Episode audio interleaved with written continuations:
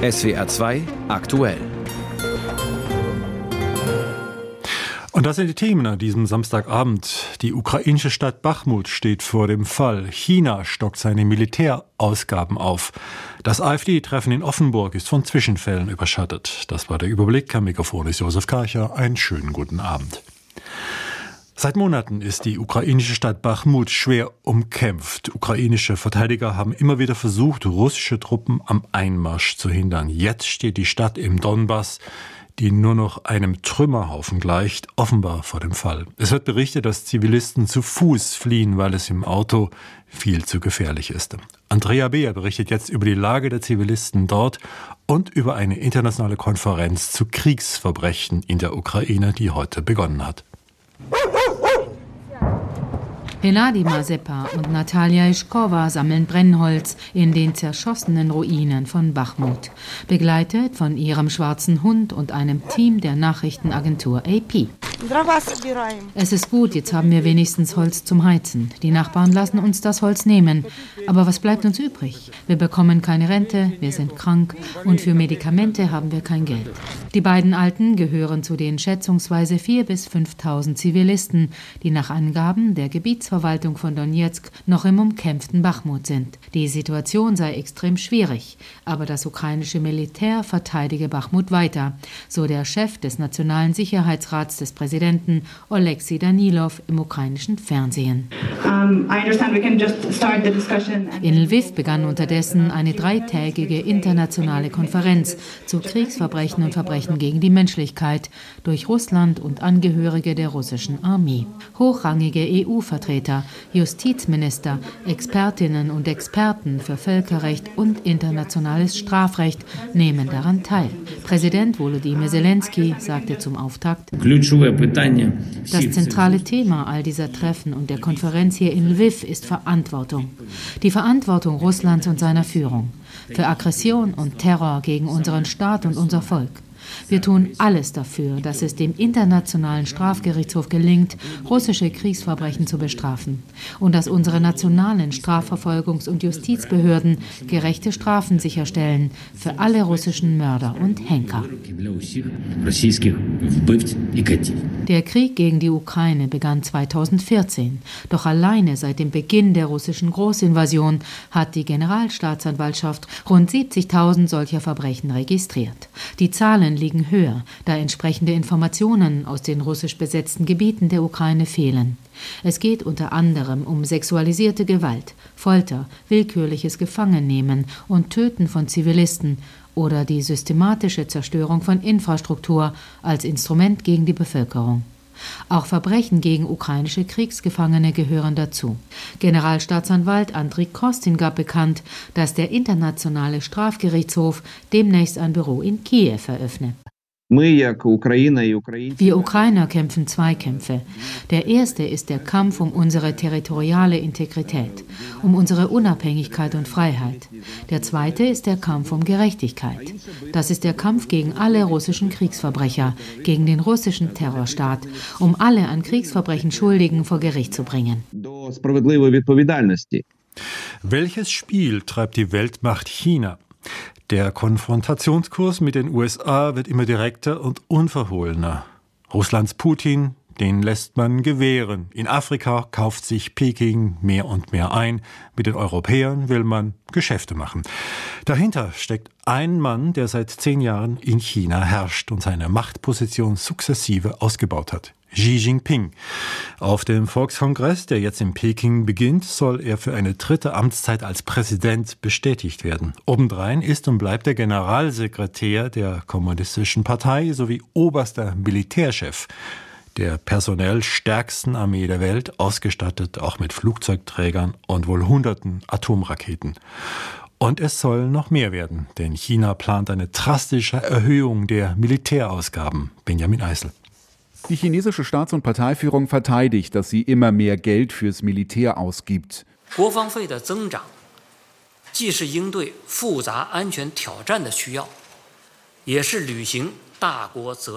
Die Volksrepublik müsse komplexe Herausforderungen für die Sicherheit bewältigen und die Verantwortung eines großen Landes erfüllen, sagte der Sprecher des Nationalen Volkskongresses Wang Chao in Peking. Die Steigerungen der vergangenen Jahre seien moderat und angemessen gewesen. Der Volkskongress tagt ab morgen für rund eine Woche. Am ersten Tag gibt die Staats- und Parteiführung für gewöhnlich bekannt, mit welchem Wirtschaftswachstum sie fürs laufende Jahr rechnet und was sie fürs Militär ausgeben will. Chinas Verteidigungshaushalt ist in den vergangenen Jahren immer stärker als die anderen Haushaltsausgaben gestiegen, im Vorjahr um 7,1 Prozent. Experten erwarten in diesem Jahr einen ähnlichen Zuwachs. China hat nach den Vereinigten Staaten den zweitgrößten Militäretat weltweit. Chinas militärische Modernisierung sei keine Bedrohung für andere Länder, so der Sprecher weiter. Die Steigerung der Militärausgaben wird international kritisch gesehen. China baut seine Präsenz im südchinesischen Meer aus und droht Taiwan regelmäßig mit Krieg. Die Staats- und Parteiführung betrachtet die demokratisch regierte Insel als eigenen Landesteil. Die US-Regierung hat sich zudem vor kurzem besorgt gezeigt, China könnte Russland Waffen liefern, die das russische Militär dann in der Ukraine einsetzen könnte. Zur morgen beginnenden jährlichen Sitzung des Nationalen Volkskongresses kommen rund 3000 nicht demokratisch legitimierte Delegierte in Peking zusammen. Sie stimmen üblicherweise allem zu, was ihnen die kommunistische Staats- und Parteiführung vorlegt. In diesem Jahr sind offenbar nur wenige Medien aus demokratisch regierten Staaten zur Eröffnung zugelassen. Auch die Bewerbungen der ARD wurden ohne Begründung abgelehnt. Das Treffen der G20-Außenminister in Indien in dieser Woche hat es erneut vor Augen geführt. China und Russland machen gemeinsam Front gegen den Westen. Aber wie umgehen mit einer Welt, die zunehmend in zwei Blöcke zerfällt?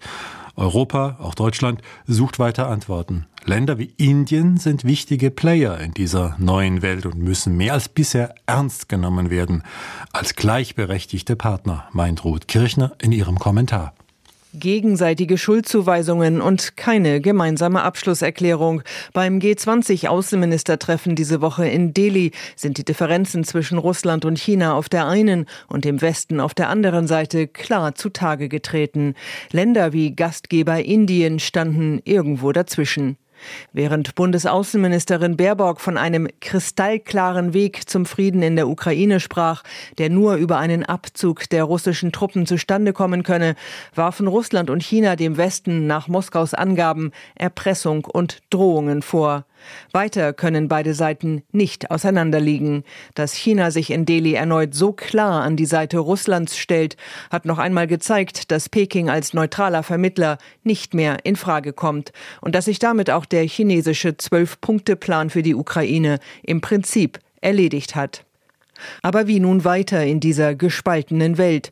Deutschland und Europa suchen Antworten und müssen zunächst mit der nicht ganz neuen Erkenntnis leben, dass große, wichtige Länder wie Indien oder Südafrika nicht automatisch auf der Seite des Westens stehen, auch wenn sich die Bundesregierung seit einem Jahr mehr denn je um den globalen Süden bemüht und um Unterstützung für Europas Position im Ukraine-Krieg wirbt. Aber das allein wird die Regierung in Delhi nicht dazu bewegen, in der UN-Vollversammlung künftig gegen Russland zu stimmen. Indien verfolgt seine eigenen Interessen, kauft billig russisches Öl, braucht russische Rüstungslieferungen und ist zugleich ein strategischer Partner des Westens im wachsenden Systemwettbewerb mit China. Diese Ambivalenz zu verstehen ist wichtig. Indien, aber auch andere Länder wollen sich nicht entscheiden müssen für die eine oder andere Seite in der gespaltenen Welt. Für den Umgang mit Ländern des globalen Südens braucht es daher eine andere Haltung als bisher, weg von einer begütigenden, gönnerhaften Attitüde hin zu mehr Gleichberechtigung und Augenhöhe. Die Länder des globalen Südens ernst nehmen heißt eben auch, ihre Eigeninteressen anzuerkennen. Bislang hat der Westen da ein Glaubwürdigkeitsproblem, wenn er einerseits im Ukraine-Konflikt Solidarität erhofft und sich andererseits abschottet, beim Klimaschutz in Entwicklungsländern knauserig bleibt oder beim Handel oder der Einwanderung unüberwindbar hohe Hürden aufbaut. Nur Werben allein für eine Wertegemeinschaft reicht nicht aus. Zur Zusammenarbeit gehören auch mehr konkrete Angebote. Dazu gehört, in Afrika nicht China und Russland das Feld zu überlassen oder eben in Asien die Interessen von Schwergewichten wie Indien stärker zu berücksichtigen. Einfach ist das nicht mit den oft schwierigen, widersprüchlichen Partnern. Aber wer in einer zunehmend gespaltenen Welt neue Verbündete finden will, kommt daran nicht vorbei. Die Bundesregierung hat, zumindest in Sachen Indien, einen Anfang gemacht. Viele weitere Schritte müssen noch folgen. Nicht zuletzt auch eine deutlichere Positionierung zu China, immerhin unser wichtigster Handelspartner. Denn auch der treibt die Spaltung der Welt weiter voran. Ruth Kirchner kommentierte. In Estland wird morgen ein neues Parlament gewählt. Umfragen sehen die Reformpartei von Ministerpräsidentin Kaja Kallas als stärkste Kraft. Die seit 2021 amtierende Kallas gilt als eine der entschiedensten Unterstützerinnen der Ukraine in Europa. Unter ihrer Führung hat Estland das von Russland angegriffene Land mit Waffen und humanitärer Hilfe massiv unterstützt und mehr als 60.000 Flüchtlinge aus der Ukraine aufgenommen. Russland werde wohl nie wieder ein verlässlicher Partner sein, sagte die 45-Jährige im Wahlkampf. Aus Tallinn dazu Niels Walker. Estland ist ein verhältnismäßig kleiner Staat, 1,3 Millionen Einwohner ganz am östlichen Rand der EU. Doch Premierministerin Kaja Kallas hat ihr Land ins Zentrum der Aufmerksamkeit geholt, mit markigen Sprüchen und einer harten Haltung gegenüber Russland. Inzwischen gilt sie als eiserne Lady, die ein Land regiert, das gerade einmal 150 Kilometer von St. Petersburg entfernt ist. Ohne Frieden und Unabhängigkeit, ohne Sicherheit haben wir nichts anderes. Deshalb ist die Sicherheitsfrage essentiell. Sagte sie Mittwoch, als sie in einem Wahllokal in der Hauptstadt Tallinn ihre Stimme abgegeben hat. Anders als in Deutschland ist die Stimmabgabe mehrere Tage lang möglich. Kaya Kallas ist im Land beliebt. Sie war es, die früh und vor allem laut gefordert hat, dass russische Touristen nicht nach Europa einreisen dürften, während zugleich russische Soldaten die Ukraine angreifen.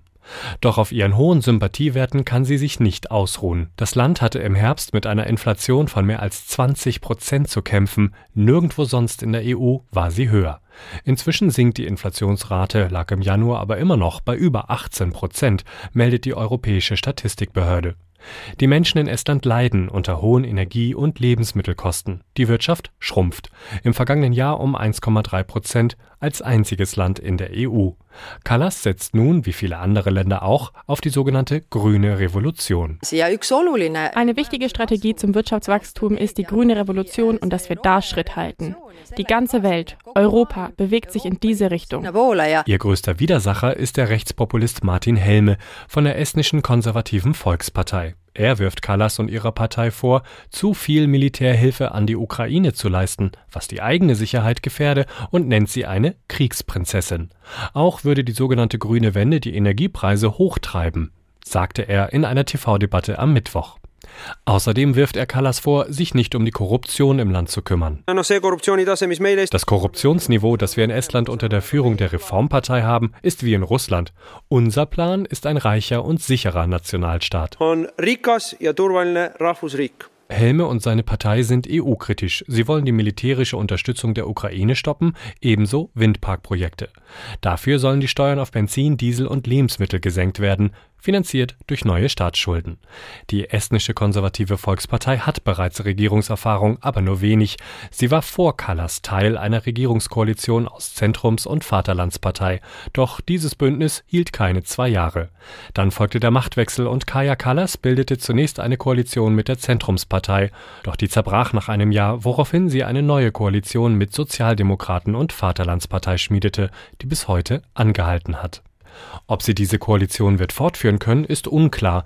Die Umfragen geben ein widersprüchliches Bild ab. Einige prognostizieren eine Rückkehr der rechtspopulistischen Koalition, andere wiederum eine Koalition rund um Kallas. SR2 aktuell 18.19 Uhr. Im badischen Offenburg hält der AfD-Landesverband Baden-Württemberg seinen Parteitag ab. Man will an die Parteigründung vor zehn Jahren erinnern und sich auch mit inhaltlichen Positionen beschäftigen. Gegen das Treffen hatten mehrere Organisationen zum Protest aufgerufen. Mein Kollege Ulf Seefeld hat sich unter Demonstrantinnen und Demonstranten umgehört. Offenburg ist ja Freiheitsstadt, also von daher hat das hier gar nichts zu suchen. Wir lieben die Demokratie und sind gegen diese Hetze. Ich bin gegen das, was die AfD macht, total. Verfassungsschutz, wie lange wollen Sie noch beobachten? Ich meine, eigentlich ist ja alles klar. Aufstehen gegen Rassismus. Es ist wichtig, jeder Einzelne. Alle zusammen sind wir stark. Also ich finde es gut, dass so eine bunte Mischung da ist, von der Omas gegen rechts, ganz normale Leute, Gewerkschaft. Dann ist wichtig, dass wir ein Zeichen setzen. Proteststimmen gegen die AfD in Offenburg. Mittlerweile soll es aber auch zu Zwischenfällen gekommen sein. Und vor Ort ist meine Kollegin Phyllis Kökekoll aus unserer Redaktion Landespolitik. Frau Kökekoll, was wissen Sie genaues darüber? Bei den Demonstrationen in Offenburg selbst gegen den AfD-Parteitag ist es zu Auseinandersetzungen zwischen mhm. Teilnehmern mhm. und der Polizei gekommen. Drei Beamte wurden verletzt, wurde mir eben nochmal bestätigt und zwei Demonstranten in der Innenstadt sollen Farbbeutel geflogen sein und rund 400 Teilnehmer haben sich offenbar der Anordnung der Polizei äh, widersetzt, den Aufzug zu stoppen. Es wurde gegen Auflagen verstoßen. Aber ich bin eben hier auf dem Parteitagsgelände, auf dem Messegelände selbst und das ist hier sehr großräumig abgesperrt und hier sind Pferdestaffeln unterwegs gewesen, Polizei mit Hunden Beamten äh, sind auf dem Gelände unterwegs gewesen, sodass dieser Parteitag hier ohne Störungen verlaufen kann. Mhm, dann blicken wir jetzt mal auf diesen Parteitag. Da wurde ja der Leitantrag der Parteispitze nach Protesten der Basis zurückgezogen. Wie ist dieser Zwist einzuordnen? In dem Leitantrag ging es schlicht darum, wie künftig abgestimmt werden soll oder könnte, ob es künftig zum Beispiel Bezirksvorstände geben könnte, die dann auf einem Konvent, wie der auch immer aussehen soll, abstimmen für die Basis. Und da gehen die Meinungen wirklich auseinander in der AfD. Ein Teil der Mitglieder sieht sich da entmachtet. Die AfD hat ja auch immer einen Mitgliederparteitag. Also alle Mitglieder, die angemeldet sind zum Parteitag, dürfen auch mhm. mit abstimmen. Das ist so das basisdemokratische Selbstverständnis der Partei. Und da gab es eben viel Diskussionsbedarf, sodass die Partei den Leitantrag eben verschoben hat. Ein Kernpunkt des Parteitages, der jetzt an diesem Wochenende nicht behandelt wird. Mhm. Inhaltlich ging es ja an diesem Nachmittag auch um den Ukraine-Krieg. Da nimmt die AfD neuerdings ja eine sehr, sehr kritische Haltung gegenüber den USA ein. Welches Kalkül steckt da dahinter? Die AfD, die zeigt sich schon länger als sehr russlandfreundlich, wenn man es so rumdreht. Mitglieder auch der Landtagsfraktion, aber auch aus der Bundesspitze, zum Beispiel Bundessprecher Krupala etwa, stehen im Austausch mit Politikern, mit Verbänden in Russland. Das ist bekannt, dass die AfD keine Waffenlieferung in die Ukraine möchte, das entspricht eben auch dieser Nähe. Und die baden-württembergischen Parteivorsitzenden Senze und Frohnmeier und auch die einfachen Mitglieder hier auf dem Parteitag in Offenburg, die haben heute gesagt, sie sorgen sich davor, dass es eine weltweite Eskalation geben könnte, dass jemand auf den Knopf drücken könnte. Dazu muss man aber auch sagen, es gab eine Resolution auf diesem Parteitag und da hat man ziemlich grundsätzlich Position bezogen. In dieser Resolution, da ging es eben um den russischen Angriffskrieg auf die Ukraine. Da handele es sich in Wahrheit um etwas ganz anderes. Wörtlich heißt es in dieser Resolution, dieser Krieg ist im Kern ein Stellvertreterkrieg der USA gegen Russland. Und diese Resolution ist mit diesen Worten heute so verabschiedet worden. Mhm. Der baden-württembergische AfD-Landesverband wird ja vom Verfassungsschutz beobachtet, dies schon seit Monaten. Inwiefern ist davon etwas spürbar oder wie geht die Partei auch auf Parteitagen damit um? Na, die Partei selbst, die geht davon aus, dass sie erfolgreich dagegen klagen können wird. Ich habe auch mit Mitgliedern gesprochen, die das genauso entspannt sehen, eine vorübergehende Angelegenheit aus deren Sicht. Doch ich weiß vom Landesamt für Verfassungsschutz, dass man sehr gelassen mit dieser Klage umgeht. Man weiß um die Verbindungen einzelner AfD-Mitglieder zum Milieu der Reichsbürger und Selbstverwalter. Die AfD in Baden-Württemberg hat Razzien und Durchsuchungen eben in diesen Kreisen klein geredet, heißt es von Seiten des Verfassungsschutzes.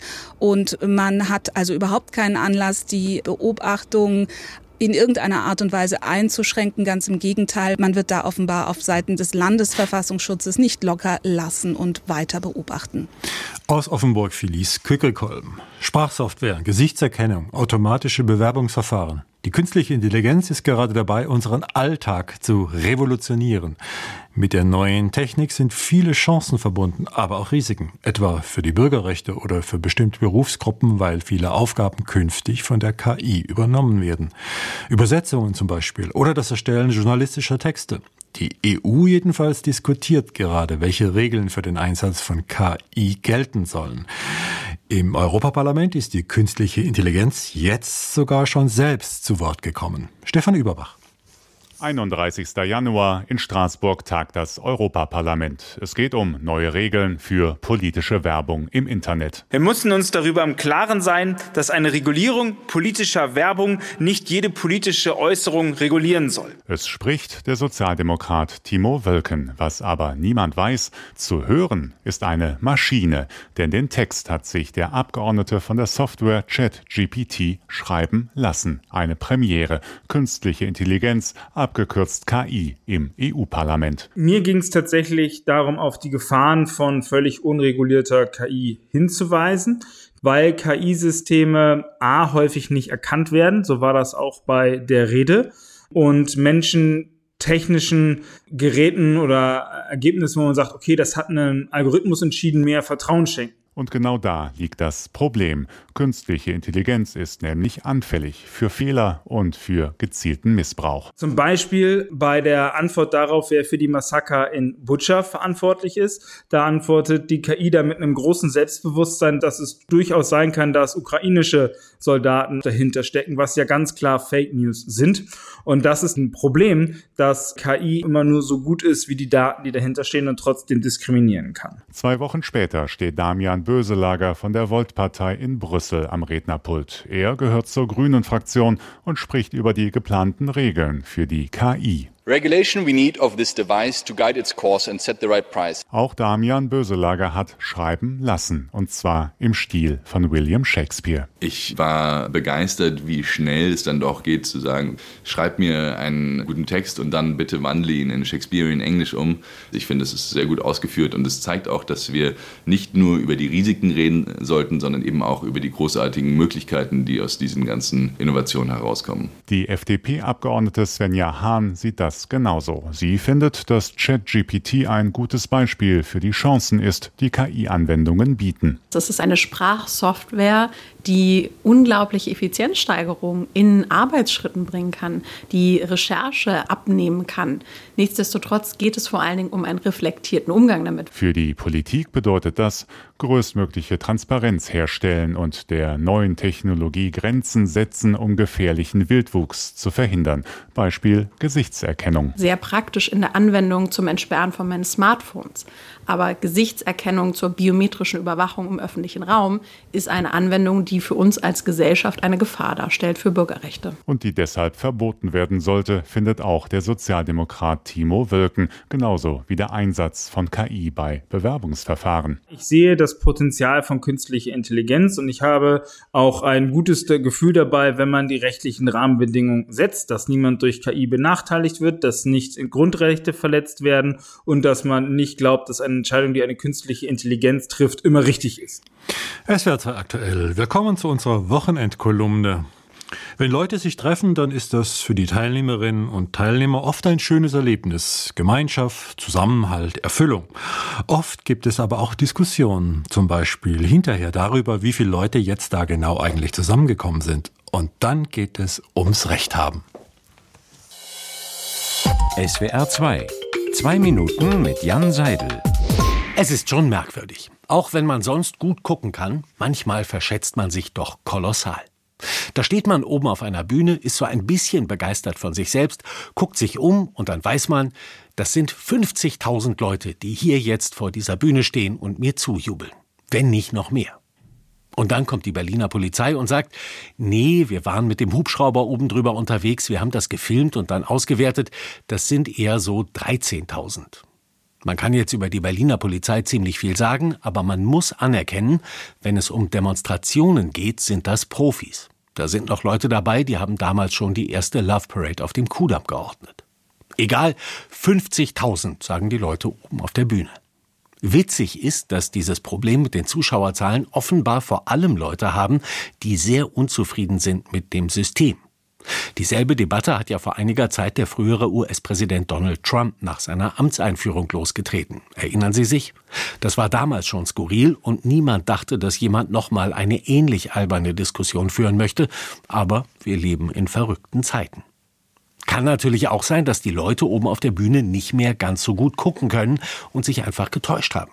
Ich glaube, da waren einige ältere Semester dabei und wir wissen, es ist nicht immer einfach zuzugeben, dass man nicht mehr so ein Adlerauge hat wie früher. Manche sagen sogar, die Leute oben auf der Bühne waren auf einem Auge blind, aber da bewegen wir uns wahrscheinlich eher im Metaphorischen. Macht nichts, die Leute oben auf der Bühne bleiben dabei, es waren 50.000 und zwar mindestens und auch egal, was alle anderen sagen. Ich sage Ihnen vor allem eins, wichtig ist, dass die Ukraine die Russen wieder aus ihrem Land bekommt und wir ihnen mit Waffenlieferungen helfen damit wir weiter frei auch über den größten Schwachsinn diskutieren können und zur Not halt auch über sowas.